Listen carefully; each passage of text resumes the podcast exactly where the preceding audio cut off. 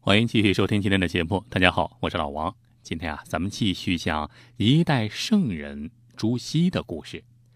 这上期啊，说了朱熹打小人特别聪明，读书有成。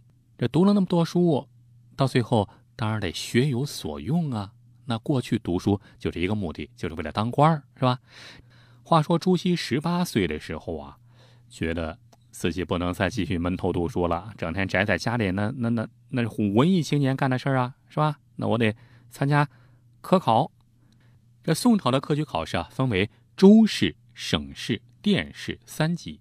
这所有报考的人得先参加州试，考过了才能参加省部。这考过了才能参加礼部举行的省试，省试再过了，那可以最后参加殿试。这殿试过了。嗯，那那就过了是吧？金榜题名了，就可以当官了。这朱熹啊，从小是苦读诗书啊，四书五经那是不在话下。考周试轻轻松松，第一关就过去了。据说当时的主考官啊，看到朱熹的文章是感叹不已啊：“好文章啊，格局气魄，眼力思虑，处处着眼于国家，此人日后必非常人呐！”大笔一挥，就让朱熹过了。这刚才说了，朱熹这一年啊才十八岁。第二年十九岁的时候，朱熹又顺利的通过了礼部主持的省考啊，又顺利过关，直接就到了最后一级考试了——殿试。殿试呢是皇帝亲自出题啊，当时的皇帝呢是宋高宗赵构啊，高宗赵构出了一个考题叫“中兴”。这高宗赵构有考虑啊，他说：“这个朕啊，觉得这个历史上的中兴皇帝没有比汉武帝刘秀更厉害的了，是吧？爱卿们都来谈谈，朕要怎么做才能中兴我大宋王朝啊？”这朱熹一看到这个题目，就觉得有点无耻。赵构这家伙太无耻了啊！怎么能想和汉光武帝刘秀相比？人家。光武帝刘秀在当年那个条件下，单枪匹马收拾汉家破碎山河，重建了一个东汉王朝。而靖康之变之后啊，赵构那是带着一帮大臣跑到江南来重建南宋。如今安稳了，不想着北伐收复中原，反而自取其辱，要向金朝称臣，还有脸说中兴？现在呀，朱熹就面临了两个选择。一个呢，就是顺着皇帝的想法就鼓吹和平，鼓吹反战啊，说就应该和大金这个求和啊，向他们纳贡称臣啊，这样对我们是最有利的。还有一个啊，就写出自己的内心想法就有什么说什么啊，就说如果要是偏安江南，将来等待的必然是灭亡，所以我们一定要北伐，收复中原。你看，这不同的选择当然会有不同的后果。你要知道，这是殿试，是吧？弄好了，在皇帝面前露个脸儿，将来这么流金啊，升官发财呀，飞黄腾达呀。弄不好，那把你开了，是吧？或者穷山恶水啊，啊哪儿不舒服，给你派哪儿。总之，思来想去，朱熹选择了后一种。既然难以选择，那就顺从自己的内心吧。无论结果好坏，至少不会让自己遗憾。虽然朱熹写的文字语言也并不激烈，但是朱熹还是被朝廷狠狠的扇了一巴掌，就直接也没让他名落孙山，直接给他落了个第五十九名啊！当时大概一共就招六十个人，给他来了个五十九名，赐同进士出身啊，不是。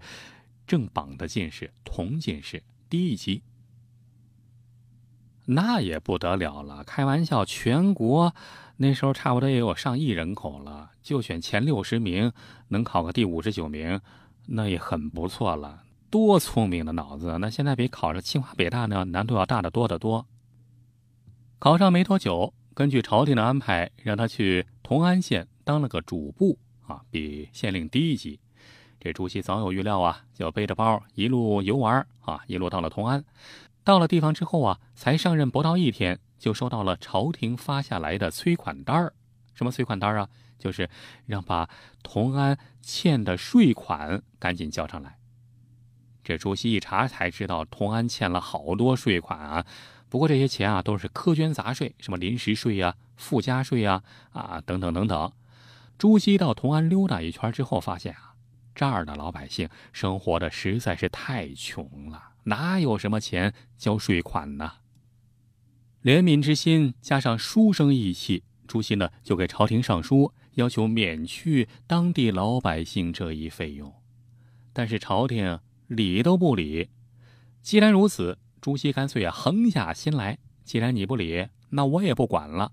要我朱熹去逼老百姓催钱，那你干脆把我撤了吧。就这样啊，朱熹就得罪了上级，得罪了朝廷，甚至得罪了皇帝。其结果，朱熹就变成了官场中不受欢迎的人。但是朱熹。并不以为意，而是一直坚持以本心办事。几年之后啊，他有一次他发现，呃，有一个地方台州，台州的前任太守唐簇友涉嫌大宗的腐败案件，二话不说，提笔就向朝廷弹劾。本以为朝廷面对如此恶性的贪污案件，应该不会手软，但是没想到弹劾奏折提上去半年，没一点声响。朱熹一查才知道，这个唐簇友啊，原来买通了当时的宰相，被宰相罩着，当然就没事了。放在一般人呢，可能也就算了，但是朱熹没有，一封弹劾没用，就两封，两封没用，就三封。你猜猜，朱熹到最后一共写了多少封奏折？到最后啊，朱熹前后整整写了十封奏折，都是弹劾那个前任太守，通过不同的渠道提交给朝廷。这下子呀，怎么包也包不住了。最终啊，那个前任太守辞职下岗。这朱熹啊，很高兴的又上了一道折子，不过这次啊，不是骂那个前任太守了，而是直接骂朝廷啊，就说啊，大宋天下呀。就像一个人得了重病，从骨骼到身体发肤毛孔，无一不受影响。这样下去，迟早玩完。几年之后啊，朱熹辖下的崇安县发生了大水灾，朝廷派他到崇安查看灾情。朱熹到那儿一看呢，发现当地有钱人呐，还是过着有钱人的日子，是吧？天天的喝酒吃肉，完全不顾穷人的死活。由于灾情严重啊，朱熹又上表朝廷，硬是拉下来了赈灾款，同时啊，还想方设法对当地的富豪巧取豪夺，让他们出钱出粮食赈灾。如此这番呢，虽然缓解了灾情，但是啊，也给自己的政治生涯带来了风险。尤其是朱熹作为当时的理学宗师。更是受到了空前的打压。当时啊，有一位监察御史姓沈呢，叫沈继祖，就弹劾朱熹。在弹劾之中啊，就列举了朱熹不忠不孝、不仁不义、不恭不谨六大罪状。而且啊，在弹劾之中啊，还说朱熹引诱尼姑、勾搭寡妇啊，这个桃色的新闻，就以此来赤裸裸的攻击朱熹。于是啊，朱熹勾引尼姑、生活糜烂的说法就流传下来了，直到如今都有人时不时的拿这个来说事儿。这弹劾中是怎么说的呢？弹劾中说啊，朱熹在绍熙元年啊，这一年啊，朱熹是六十岁啊，被调回京城。已经年过六十的朱熹精力充沛，不减当年。到京城之后啊，经常出入于寺庙。哎。突然发现有几个年轻尼姑，不仅美貌，而且能书会画。这朱熹啊，就以儒家大师的身份，就以供遗佛经的借口啊，通过各种手段接近和勾引了两个年轻美貌的尼姑。在朱熹的诱惑和勾引之下，两个尼姑啊就这样失身了。这已经六十高龄了啊！朱熹是老来喜得如花似玉的两个尼姑啊，就先后悄悄的把两个尼姑带回家，纳为小妾。从此之后啊，朱熹就和尼姑在家里寻欢作乐。